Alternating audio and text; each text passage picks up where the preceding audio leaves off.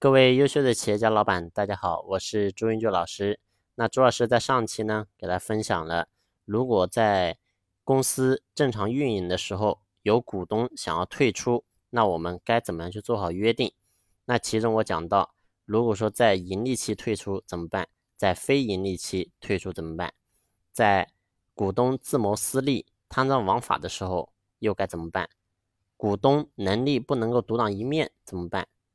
然后股东发生天灾人祸不能继续工作又怎么办呢？那接下来呢，我会透过我的分享，一一的告诉大家。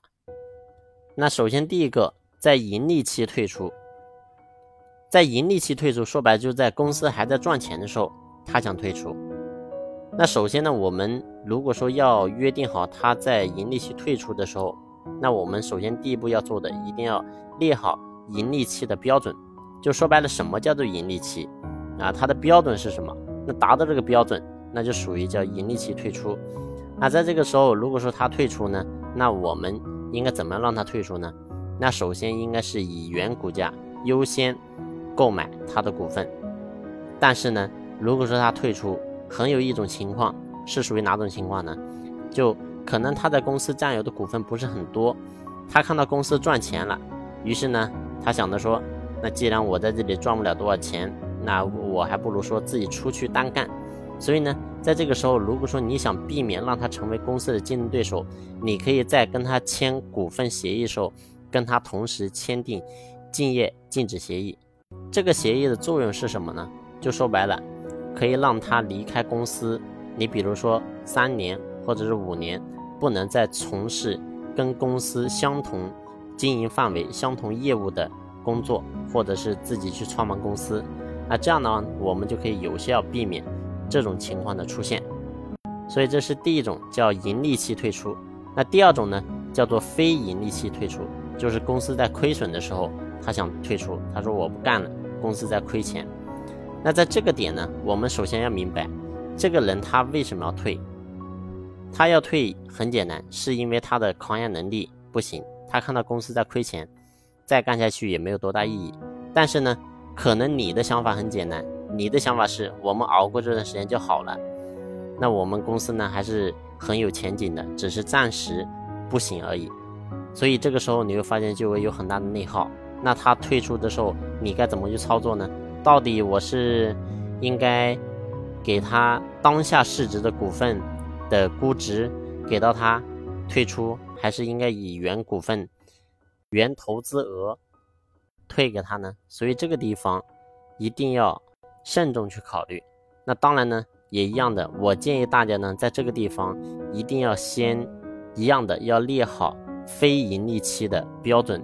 你这个门槛可以提高点。你比如说，公司总共投资一百万，那我可以列个标准，公司亏损已经达到五十万、六十万的时候。这个时候你就可以退出了。为什么这样讲呢？因为很简单，如果说公司已经亏损了这么多，而且你在一段时间内也看不到公司运营有得到好转，那这个时候其实说白了，公司干下去也确实没有多大的意义。所以呢，如果真的出现这种情况，还不如说咱们公司破产清算好了。你也不要在这个地方有太多的执念。因为你如果说拖下去，可能公司亏损的会更多，咱们千万不要有一个赌徒的心理。所以这是第二个叫非盈利期退出。那第三个呢，是当股东自谋私利、贪赃枉法的时候，那这个时候怎么办呢？其实这个问题很好解决，也一样的，你列好贪赃枉法、自谋私利的标准。那如果说一旦达到这个标准，你可以让他净身出户。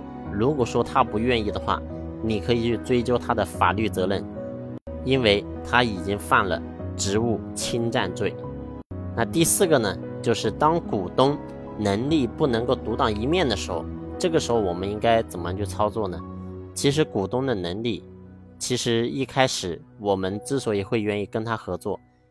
可能他当下的能力是还可以，也有可能他当下能力本身不行，是因为我们看走了眼，这是分两种情况。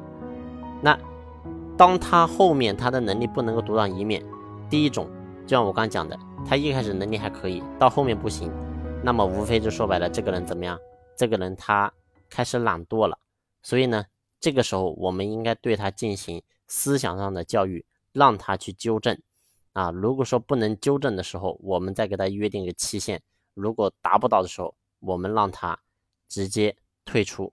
那退出的时候呢，享当下的分红，本金逐年逐月退还。那还有一种情况，就是刚才讲的，这个人本身能力就不行，是当时咱们看走了眼，后面他不小心成为了咱们公司的股东。那这种人的话呢，我们应该怎么处理呢？很简单，让他去学习。专业的技能，他缺什么，咱们就让他会什么。他只要认真去学习，我相信他的能力是可以提升起来的。如果说他不思进取，又不学，能力一直也提升不起来，那也一样的，让他直接退出就行了，想当下的分红，本金逐年逐月退还给他。那还有第四种，就是当发生天灾人祸的时候，股东不能继续工作，这个时候该怎么办呢？这个时候呢，我们可以优先让他的股份继承给他的合法继承人。但是呢，如果说他的合法继承人能力、价值都不行的时候，我们就要用到另外一种操作方式，那就是以当下公司的市值优先把股份转让给内部同事或外部股东。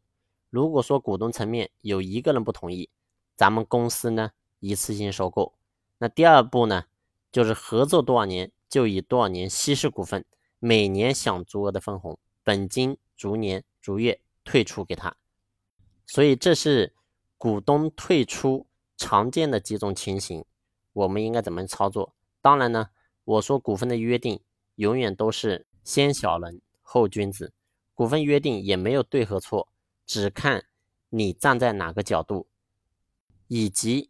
你的格局、胸怀去到哪里？好了，今天的分享呢就到这里结束，感谢你的用心聆听。如果说你还有任何疑问、不明白的话，可以拨打朱老师的电话或者加我的微信。感谢你的用心聆听，谢谢。